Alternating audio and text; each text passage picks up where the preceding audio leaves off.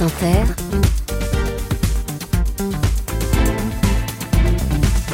le 7-10. Elle est à votre invitée et réalisatrice. Bonjour, qu'a-t-elle qui les verrait Bonjour. Merci d'être avec nous ce matin. Si vous étiez une héroïne de roman et une ville, vous seriez quoi? Vous seriez qui? Alors si j'étais une ville, euh, je serais Abidjan, parce que je suis née là-bas. Et si j'étais une héroïne, euh, Annie Ernaux, qui est héroïne de ses propres romans, Hmm, que j'adore. Pas mal. Fernando Pessoa disait C'est l'amour qui est essentiel, le sexe n'est qu'un accident. Vous êtes d'accord avec lui? Je pense que ça dépend des, des histoires. Il y a des histoires euh, de sexe, il y a des histoires d'amour. Mais là, dans le film que j'ai fait, c'est une histoire d'amour assez euh, atypique. En tout cas, j'avais envie de parler d'un amour qui est pas cliché, Hmm. qui part pas d'un coup de foudre ou d'une passion comme on le représente souvent. C'est deux personnes qui, qui ont été blessées par la vie et qui se reconnaissent, qui, qui, et qui vont s'inventer un amour qui, appartient qu'à eux en fait. Ils vont réinventer l'amour, ils vont réinventer le couple et le couple qui dure. C'est ça qui est intéressant dans le film. L'amour, le sexe, le couple, les secrets qu'on cache, le temps qui passe sont au cœur de votre nouveau film, Le temps d'aimer, avec Vincent Lacoste et Anaïs de Moustier, qui a gagné le Grand Prix du Festival d'Angoulême et c'est mérité. Qu'a-t-elle qu'il y verrait C'est qu'il les verrait, c'est votre quatrième film après Réparer les vivants et Suzanne notamment. Il y avait aussi eu euh, la série sur NTM euh, l'an dernier qui avait été remarquée. Mais là, vous nous proposez le grand film romanesque français à, la facture assez classique et avec une modernité de cette fin d'année. C'est un film qui a été inspiré de votre histoire familiale, l'histoire de votre grand-mère, qui est le point de départ du film. Après, ça devient une fiction, mais le point de départ, c'est quoi l'histoire de votre grand-mère? Bah, ma grand-mère, en fait, dont j'étais très proche quand j'étais enfant, adolescente, j'ai découvert très tard qu'elle avait eu une, euh, une histoire avec un soldat allemand pendant l'occupation. C'était sa toute première euh, rencontre, euh, relation. Et il n'y avait pas la pilule à l'époque. Elle s'est retrouvée enceinte très très vite en fait. Et quand elle a voulu apprendre à ce soldat qu'elle était enceinte, elle a appris qu'il était mort. Et donc euh, sa vie a basculé quoi. Elle s'est elle s'est retrouvée, euh, fallait passer d'adolescente à, à, à mère célibataire euh, avec un enfant de l'ennemi. Donc à l'époque c'était vraiment un, un, un bannissement. Et elle a rencontré mon grand-père euh, 4-5 ans plus tard sur une plage en Bretagne, comme dans, Comme dans le film. Et il s'est passé quelque chose d'assez évident entre eux, de rapide. Euh, ils se sont mariés euh, contre l'avis de, de la famille de mon grand-père. On peut comprendre pourquoi. Il a reconnu cet enfant, il l'a, il adopté et, et- et ils ont fait croire qu'il était son vrai père toute leur vie. Ouais. Et, et Voilà. c'est le, le frère de votre père. Exactement. C'est le point de départ du film.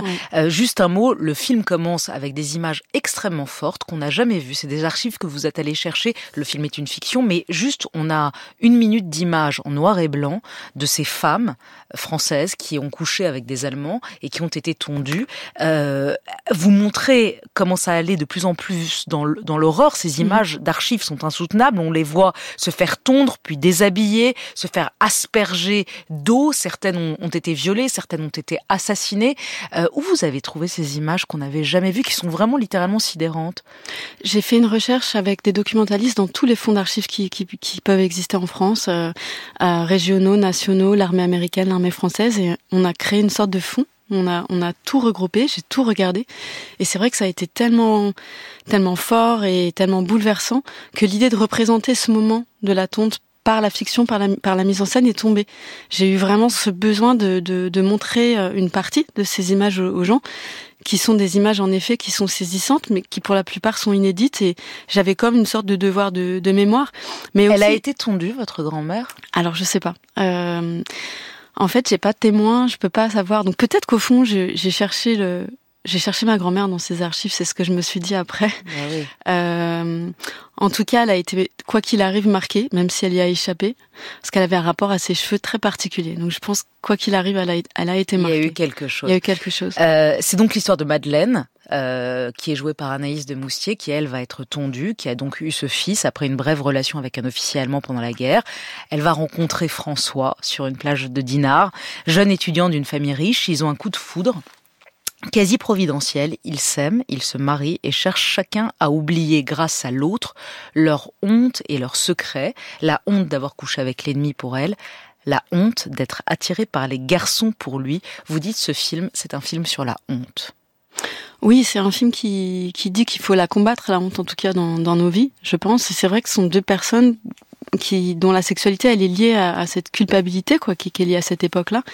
Et c'est vrai qu'ensemble ils trouvent un endroit de de tolérance, quoi. Ça devient des vrais partenaires de vie. C'est ce que je trouve super beau, moi, dans le couple et, et, et d'intéressant. C'est comment, en fait, on, on trouve sa liberté parfois plus à l'intérieur d'un couple qu'à l'intérieur d'une société. Et, euh, et c'est ça que j'avais envie de, de, de, montrer, quoi. Et c'est ça qui est beau dans le film, c'est-à-dire c'est pas une simple couverture, c'est pas juste l'histoire d'un homme euh, homosexuel qui choisit une femme pour se couvrir, parce que non, il aime cette femme et il veut réussir à l'aimer et l'aimer même charnellement et il essaye et donc il réinvente. François et Madeleine, il réinvente le couple, il réinvente l'amour, le couple, cette folie à deux dont, dont parlait Barthes, dans son souffle, dans son ampleur, dans les tourments de l'amour et du désir, votre film m'a fait penser à celui-ci. Tu es belle, Elena. Si belle que te regarder est une souffrance. Hier, vous disiez que c'était une joie. C'est une joie et une souffrance. Catherine Deneuve et Gérard Depardieu dans le dernier métro. Truffaut, il vous a inspiré Moi, j'y ai vu du Truffaut. Ah oui, complètement. Euh, aussi parce que c'est un film qui parle de la maternité, parce que cette, cette jeune femme qui a été euh, qui a été traumatisée et qui se reconstruit, c'est vraiment le parcours d'une femme qui se répare. Euh, elle a elle a du mal à, à aimer son enfant. Mhm. Ça lui prend du temps de l'aimer. C'est aussi le sens du titre et, euh, et c'est vrai que les, les, films de Truffaut, je pense aux 400 coups notamment, évoquaient ça, cette relation un peu difficile euh, mère-enfant. Et puis surtout chez Truffaut, il y a ce souffle romanesque que j'avais vraiment envie d'insuffler. C'est, j'avais vraiment envie de proposer aux gens un, voyage dans, dans le temps, puisque c'est les années 50-60 qui sont des années euh, très belles à filmer. Et puis euh, voilà leur, leur, faire faire un voyage romanesque. Et c'est vrai que c'est pas très souvent dans le cinéma français. Si j'aime les films romanesques si je réalise des mélodrames c'est parce que je suis bretonne dites-vous. Ça veut dire je sais pas quand est-ce que j'ai dit ça si j'ai vraiment dit ça mais si si vous l'avez dit à West France. c'est vrai ouais. bon. qui est évidemment la retenue parce que c'est West France.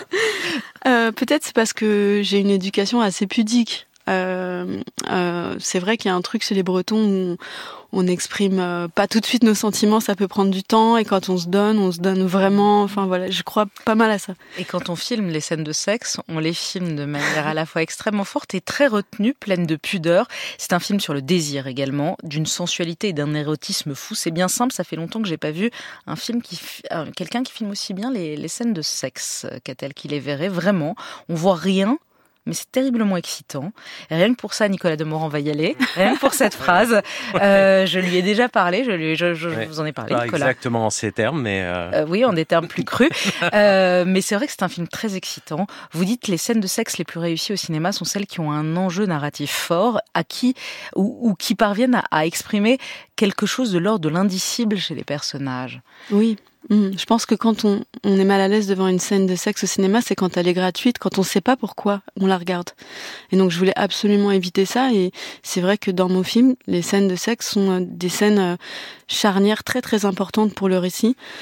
Et il y a pas, il y a très peu de nudité en fait, et en même temps il y a beaucoup d'excitation, et parce que c'est un moment où les personnages à chaque fois se libèrent, montrent une partie d'eux qui, qui, qui est enfermée, qui est empêchée. Mais aussi réinvente le désir avec oui. l'aide d'un jeune Jai noir américain Absolument. qui va, cet homme va, qui les attire tous les deux, à la fois François et Madeleine, va les aider dans une espèce de scène de, à trois d'explosion de désir, va rapprocher les corps, leurs corps qui ont du mal à s'assembler. En fait, il va, il va aider François et Madeleine à s'aimer euh, charnellement par son truchement à lui. Et c'est très très fort ce que vous réussissez à faire. Et c'est très fort où vous emmenez Vincent, Lacaisse, Vincent Lacoste et Anaïs de Moustier qui vous donnent énormément dans ces scènes-là. Parce que vous êtes globalement sur leur visage et sur leurs yeux.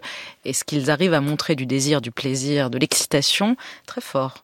Ouais, ils ont été extrêmement généreux avec moi parce que c'est vrai que c'est des scènes difficiles pour les pour les comédiens. On s'imagine pas qu'une scène qui dure 2-3 minutes, eux ils passent une journée au lit.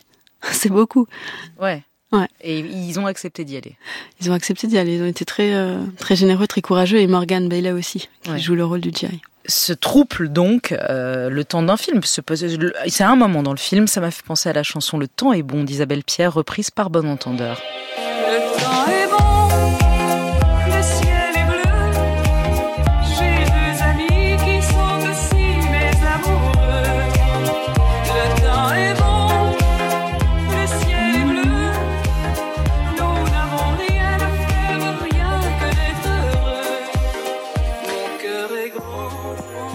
j'ai deux, j'ai deux amis, deux amoureux. Voilà, c'est comme ça. Dans une interview à Ouest France, vous disiez il faut parler aussi du rapport honteux et complexe à la sexualité féminine. C'est quelque chose qui est toujours très présent dans la société aujourd'hui. Vous osez filmer la frustration sexuelle d'Anaïs de Moustier, de Madeleine, Mm. euh, qui est un être très sensuel et qui n'est pas, euh, bah, qui n'est pas récompensée, qui n'est pas heureuse, qui n'est pas, euh, qui ne jouit pas assez. Oui, c'est vrai. Euh, c'est vrai que ça, son destin est marqué par euh, par le fait qu'elle a qu'elle a couché avec le au mauvais moment avec la mauvaise personne et quelque part cette espèce de de bannissement la suit aussi dans sa sexualité et elle euh, et elle cherche le plaisir et je pense qu'elle va le trouver. Enfin, en tout cas, c'est c'est Elle le le trouve. c'est le cheminement du film. Elle Mm. le trouve avec Jimmy, elle le, elle le trouve à sa manière avec son, son mari, et elle aura sans doute aussi euh, une autre vie après. C'est ce que raconte aussi euh, la fin du film, sans, sans spoiler. Non, non, spoilez pas. Mm. Le romanesque, dites-vous aux un rock, je le vois toujours au féminin parce que je trouve que c'est un challenge plus grand d'être une fille dans ce monde. Ouais, c'est plus dur d'être une fille, et c'est vrai que c'est- quelque chose de très instinctif chez moi euh, d'aller vers des personnages féminins. Euh, c'est comme un prolongement de moi-même, euh, de ce que j'ai pas été, de ce que je suis, de ce que j'aimerais bien être. Qu'est-ce que vous aimeriez bien être? Enfin, J'aimerais avoir plein de vies. Euh, je pense que les acteurs souvent font ce métier parce que ça leur permet de- d'avoir plein de vies, de sortir d'eux-mêmes. Et quand on est cinéaste, c'est un peu ça aussi. Hmm. Euh, S'inventer autre chose. Et j'ai toujours été frustrée par l'idée que qu'on en avait qu'une, quoi. Ouais. Mm. Le cinéma, vous y êtes venu après avoir eu un choc euh, à 16 ans en voyant les films de Maurice Piella. Euh, Ça n'a pas été facile pour vous euh, de dire à vos parents, qu'a-t-elle qu'il les verrait, de dire à vos parents que vous vouliez faire du cinéma, famille de droite, conservatrice. Euh, bah non, le cinéma, c'est pas, c'est pas la bonne case.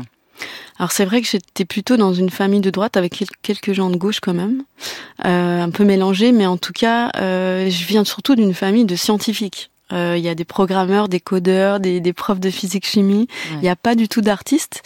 J'étais, j'étais la première, donc c'est normal, quoi. On se dit, mais qu'est-ce qui lui prend? Est-ce qu'elle va y arriver? Je pense qu'ils étaient super inquiets pour moi aussi. Et, Et aujourd'hui, ça et va voilà. mieux? Oh, ça va beaucoup mieux, ouais. Ils ont vu le film? Euh, oui, ils ont tous les deux vu le film, mes parents. Mm. et ils ont aimé. Ouais, ils ont aimé. C'est un séminaire sur Piala, sur les bancs de la fac, que vous rencontrez votre euh, amoureux, Elie Cisterne, qui est réalisateur aussi. Vous avez réalisé avec lui, euh, co-réalisé avec vous, avec lui à NTM, le, le- le- la série sur Le NTM. monde de demain. Ouais. Le monde de demain.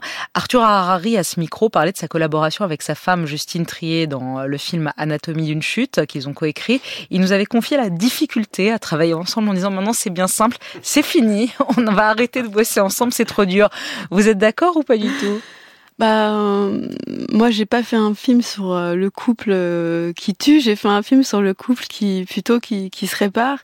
Et c'est vrai que c'était plutôt joyeux, nous, notre collaboration. Enfin, en tout cas, on y a trouvé une forme de liberté. J'ai trouvé qu'à deux, on était plus plus fou en fait, plus dingue. euh, On osait plus de choses. C'est moins solennel que quand on est tout seul et que chaque geste euh, compte. Euh, donc c'est quelque chose qu'on va plutôt refaire, que vous allez retravailler. Il y a une phrase de Maurice Piala qui est très dure avec les acteurs. Il dit un acteur, on peut lui faire faire n'importe quoi, alors automatiquement, on a une idée du mépris. Ah non, je comprends pas cette phrase. Au contraire, on a une grande responsabilité du fait qu'on a potentiellement ce pouvoir. Enfin, en tout cas, c'est comme ça que je le vis. Et moi, je fais toujours très très attention, enfin à tout le monde d'ailleurs sur un plateau et, et aux acteurs parce que je sais dans quelle fragilité ils se mettent quand ils quand ils sont devant une caméra, c'est-à-dire à nu, qu'ils le soient vraiment ou pas. En l'occurrence, ils le sont à nu, mais plus euh, euh, symboliquement dans votre film. Question de fin pour terminer, qu'a-t-elle qu'il est verré Euh, Vous répondez rapidement sans trop réfléchir. Ça s'appelle Les Impromptus. Simone de Beauvoir et Jean-Paul Sartre. Le couple idéal ou le couple repoussoir? Hum, repoussoir. Pourquoi? Je sais pas. Je, je parfois j'aurais aimé que qu'elle soit encore plus libre. Je sais pas. En tout cas, c'est un couple qui m'a passionnée. Anatomie d'une chute ou Oppenheimer? Anatomie d'une chute. Jeanne Moreau ou Brigitte Bardot? Jeanne Moreau. Anaïs de Moustier ou Ad- ou Adèle Haenel? Ah, je peux pas choisir. Bah ouais, les Joker. deux ont tourné avec vous. NTM ou IAM Ah, NTM, évidemment. Évidemment, votre chanson préférée d'NTM Euh, le monde de demain. Hmm. Michel Sardou ou Juliette Armanet? Armanet. Alors vous, vous voulez réuni- réunir les deux? Vous dites, j'ai fait un film d'auteur populaire. C'est vrai, c'est vrai. J'ai vraiment fait un. Enfin, en tout cas, moi, je fais des films pour les gens. Et d'ailleurs, je me pose toujours la question avec quoi je laisse les gens rentrer chez eux. Et j'ai jamais fait un film qui se termine mal, même si tous mes films prennent en charge des émotions très fortes, parce que je crois qu'on a besoin de ça. On a besoin d'aller au cinéma, et plus le monde est, est dur autour de nous, et plus on aura besoin d'aller On a au besoin d'une cinéma. happy end, quoi. Ouais, et puis de se reconnecter, de se relier à l'humain, et de se de décha- décharger des émotions qu'on n'a pas le temps de décharger dans la vie, parce que ça va trop vite. Jules ou Jim?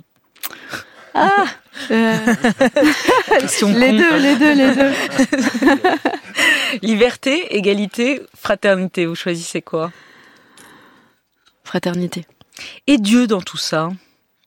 Ah bah j'ai eu Dieu dans ma vie pendant longtemps, j'étais très croyante enfant et puis ça a un peu disparu mais j'ai toujours beaucoup de respect pour les gens qui, qui croient. Qu'a-t-elle qu'il les verrait Votre quatrième film s'appelle Le Temps d'aimer. C'est la le grand film. Ah, Laurent Delmas acquiesce pour une fois. La même méchant. Bah, bah, je sais pas. bah, fait- Faites-la la critique ciné en direct. C'est un magnifique film, vraiment, qu'on on recommande chaudement. C'est un très beau mélo, mais au bon sens du terme, et au beau sens du terme. Avec un happy end en plus, donc On euh, on, on pleure pas trop.